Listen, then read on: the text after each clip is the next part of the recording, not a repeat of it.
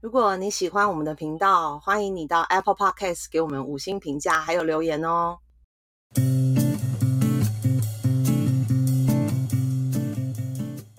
Hello，大家好，欢迎走进安可任意门，我是奈奈。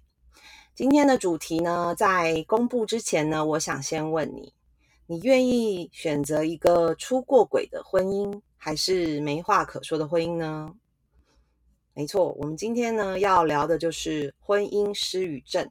你知道婚姻失语症是什么吗？我想在呃解释之前呢，我们先来分享一个网友他分享给我们的故事。他说，婚后他的先生除了抱怨跟指责，再也没有其他的语言。只要小孩出了事，就开始指责他：诶，你怎么带小孩的？啊？怎么事情都做不好啊？抱怨东，抱怨西。那他辛辛苦苦的管了孩子呢，却又得不到半点安慰或鼓励。小孩呢，在六个月之后呢，他就去上班了。那白天上班，晚上还要带孩子，他常常觉得很累，心力憔悴。那当然就更不想要再去谈什么跟老公沟通的事情了。那她辛辛苦苦这样子一路坚持了十年，一开始前面五年会想说为了小孩忍一忍，但忍着忍着呢，后面五年呢，两个人就一句话都没有说过了。最后她实在受不了了，直接跟她的呃先生离婚。两个人共处在一个屋檐下，好像平行时空，彼此都视而不见。那生活呢，只剩下简单粗暴的指责。晚上呢，就算要睡觉呢，也不知道对方到底什么时候睡着。这样的夫妻呢，交流越来越少，甚至无话可说。这个呢，就是美国著名的心理学家斯隆所说的失语式婚姻。所以刚刚一开始问到大家，你要的是出过轨的婚姻呢，还是无话可说的婚姻呢？其实缺乏沟通呢，是婚姻里面最大的危机。许多人的婚姻呢，最后其实都是实在无话可说。这样听起来真的是蛮惨的哦。英国有一项调查发现呢，二十五 percent 的夫妻每天交流的时间不足十分钟，四十 percent 的人呢会因为工作太忙会忽略掉自己的伴侣，二十五 percent 的人呢不记得上一次两个人一起不慌不忙的聊天是什么时候，甚至有百分之六十七的人觉得，比起和伴侣一起吃饭聊天啊，他更想要独自一个人啊划手机。这个呢就是。实实在在的夫妻失语症，不会吵架，但也不会离婚，可是从此也不会说话了。甚至有时候呢，你跟枕边人还不如一个网友，你网友还会隔着网路，呃，他听听你，你听听他的这个喜怒哀乐啊，生活的抱怨啊，而枕边人呢，就连最基本的关心都懒得问。每天晚上两个人就捧着手机啊，各躺一边，背对背，仿佛隔着千山万水。明明以前就是无话不说啊，说什么我们的。婚姻，我们两个人的感情像朋友啊，他是我最好的朋友，也是我最爱的人。但是也不知道是从什么时候开始，这个婚姻成了一座沉默的坟墓。那你可能就会开始想要离婚啊，可是你又怕别人觉得自己太矫情。那不离婚呢？你又觉得两个人沉默对视的时候，那种感受真的非常非常的痛苦。就两个对看，也不知道要讲什么。那那种感觉会不会觉得很像那种温水煮青蛙一样，没有动力，也没有勇气跳出去，那却会死于这样子的安逸假象。对啊，就慢慢在里面泡啊，这样子，时间一分一秒的就过去了。所以啊，那些不说话的婚姻都形同虚设。你有吗？你最近一次跟呃你的另外一半不疾不徐的悠闲的聊天是什么时候呢？你可以先从今天有没有呢？今天有是多少时间哦？或者是这礼拜有没有呢？如果有是多长时间？是不疾不徐的哦，不是在讨论说，哎，小孩那个学校怎么样怎么样？小孩那个身体的，小孩那个衣服穿的够不够多？不是这一种的哦。你可以想想看哦。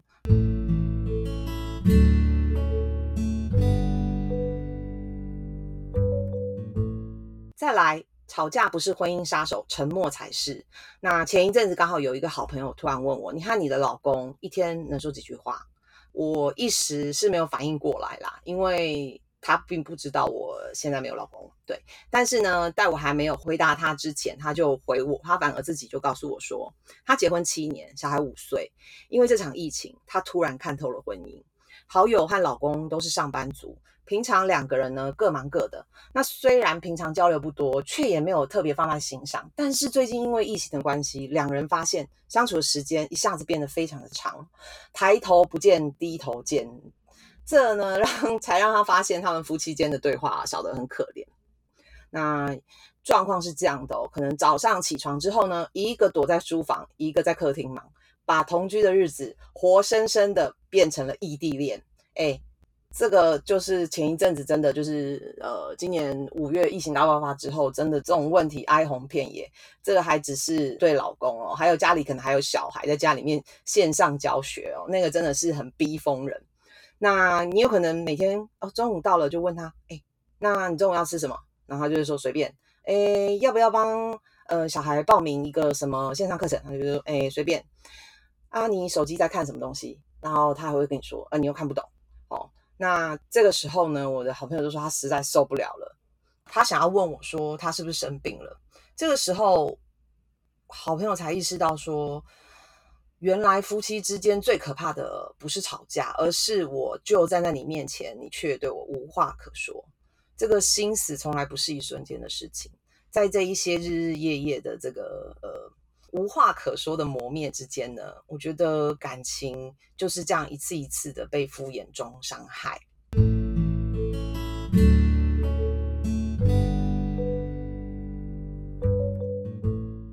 接着呢，我想要说，没有治不好的失语症，只有不想治的心。那我们经常在抱怨人家说，哦，不是不陪伴。也不是不交流，但工作这么忙，压力这么大，哪有时间还有兴致去谈天说地啊？乍听之下好像真的是这样哦。也许工作常常让我们身不由己，但每天好好聊天，真的不用花很多时间。身边有一个妈妈，她平常的工作呢是挺忙的，但是每天呢到了午休的时候，老公总会经常打视讯给她，然后今天夸她中午的便当做的很好吃，明天问她周末要不要一起去看电影，哪怕说的都是一些芝麻小事哦，也让她太太就是边吃边笑出声音。以前有听过一个两性专家在分享说，不爱你的人。你说的每一句话，他都会觉得很多余；而爱你的人，哪怕呢他讲的是废话，他都会觉得呃你说的很有趣。诶，我觉得这就是热恋啊，热恋就是这样。热恋呢，就是什么都觉得你好可爱。可是，嗯，其实我想说的是，没有治不好的失语症，只有不想要治好的心。所以，与其说呢夫妻之间的沟通是每天必须完成的任务，不如呢说这是一种恩爱的本能。不管发生什么，脑子里第一个都会想到对方，感情呢就在这些踏实的相伴里面逐渐会升温。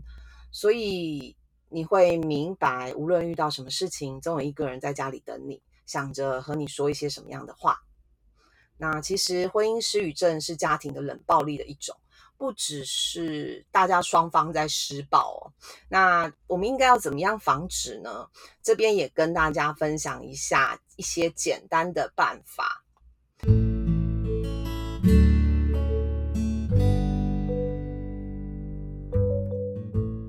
第一个，也许我们可以开始主动关心或问问你的伴侣工作和生活，并谈起自己最近的生活，找一个共同的话题。也许你不用先问他，不然他可能会觉得你是不是在查情啊？你是怀疑他吗？就是好像兴师问罪。可能你可以先开始分享你的。你的生活，然后你最近在关注什么话题？你追什么剧？你为什么要追那个剧？哦，然后或者你在帮小孩看一些什么样的东西？然后先提了这样话题之后呢，你就可以问他说：“嗯，那我讲了，我其实是想要听听看你的，你都在做什么？所以我想跟你分享。也许可以用这样的方式。那我知道，就是你已经进入婚姻失语症之后，你就会觉得要做这件事情很难，好像你位居下风。”但是有时候想一想，就是说，假设我真的只需要做这么一点点事情，我就有可能反转，然后不用一直生存在婚姻的冷暴力里面。那也许做这么一点点的事情，其实是微不足道的。那第二个办法呢，可能是像周末时候可以刻意的安排一些户外活动，比如说。爬山啊，露营啊，骑脚踏车，那就可以转移注意力，聊一些比较轻松的事情哦。甚至是你们可以就地重游啊，就是以前你们常常会去约会的地方，哎，你们可以带小孩回到那个地方去，然后你们可以再聊一聊往事这样子。其实这些事情看起来很可以，对不对？没错，因为我们现在在干嘛？我们现在希望可以改变这个失语症的婚姻嘛，所以我们一定是要做一些刻意的安排。当然，我觉得大家可能会觉得说这样好累哦。但我还是要 说，就是这些事情，也许进入了婚姻关系一段时间之后，都是我们必须要拿出来好好的对待，处理的哦。这样子呢，刻意练习，其实也许他投资报酬率是还不错的哦。那第三点的话，就是呃，如果有小孩，我们甚至可以呃相约带小孩一起去看电影啊，去公园玩啊，多聊一些亲子话题。这个我是觉得现在父母其实蛮称职的，就是像我周末假日去电影院，或者是去公园，或是一些可以让小孩放电的地方，其实我都看到很多父母在那边哎。我觉得大家其实是有做到这件事情的，但是确实现场在。交流的父母很少，要不就是一个在划手机，一个在看小孩啊，要不就是呃两个都在看手机哦，要不然就是不知道跑到哪里去了。对，所以嗯，这个部分我觉得就是是不是可以在带小孩出去玩的时候，大家都把手机收起来，然后嗯看一下身边的人事物，然后找一些新的话题来聊一聊。第四个的话是，如果对方还是爱理不理，千万不要吵架，直接坐下来和他谈一谈。我觉得这个就是我们直接就是坐下来检讨，检讨说，哎，你有没有这样的感觉？你是不是跟我一样，也觉得说你不喜欢这样子的失语症？那呃，我们是不是可以呃聊一聊，然后看看是要不要解决这一个问题？好，那诶，当然也有可能说，只有你觉得。对方不觉得，我曾经遇过这样的状况，就是我觉得，哎，你怎么都好像就是跟你讲什么，你都用负面的反应啊，或者是你根本就，或者是直接不理。那久而久之，我也觉得说，反正我每次都碰一一鼻子的灰，我也不想要再跟你互动这样子。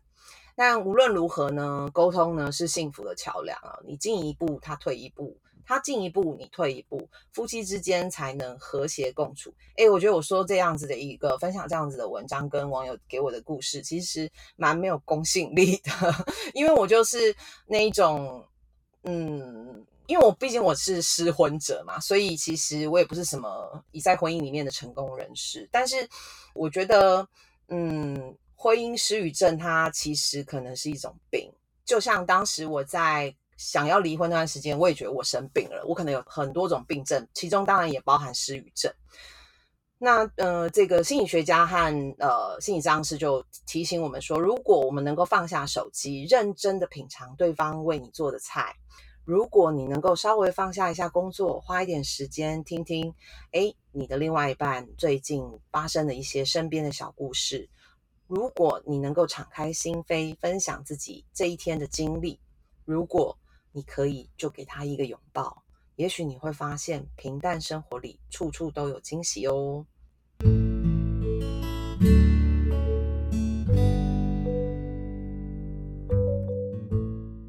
那最后我要来讲一个，就是假装很有学问的话。尼采曾经说过，结婚前要问自己，即使老了也能和他沟通吗？哦，这个就是因为之前我们做过那个。不能当成结婚理由的十个理由嘛？那也许我们下次可以来谈谈的是说，婚姻前你先应该要先问自己的几个问题哦。对，那所以婚姻生活里除了沟通，其他都是一时的事情。诶，我觉得这真的是很有智慧的一句话哦。呃，我们的大脑想的东西，透过我们的嘴巴、我们的语言。我们的文字表达出来，所以沟通其实掌控了我们人生跟所有关系，还有自我表达很重要的一个功能。嗯，那我常在想啊，我我现在在想，就是嗯，很多朋友会问我一些他婚姻上的事情，然后或者是他。当然，因为我婚姻不好，但是很多朋友大部分会问我的还是呃婆媳要怎么相处啊，然后我要怎么跟小孩子沟通啊，然后嗯，我应该要怎么跟下属沟通啊，跟我的同事沟通，跟我老板沟通。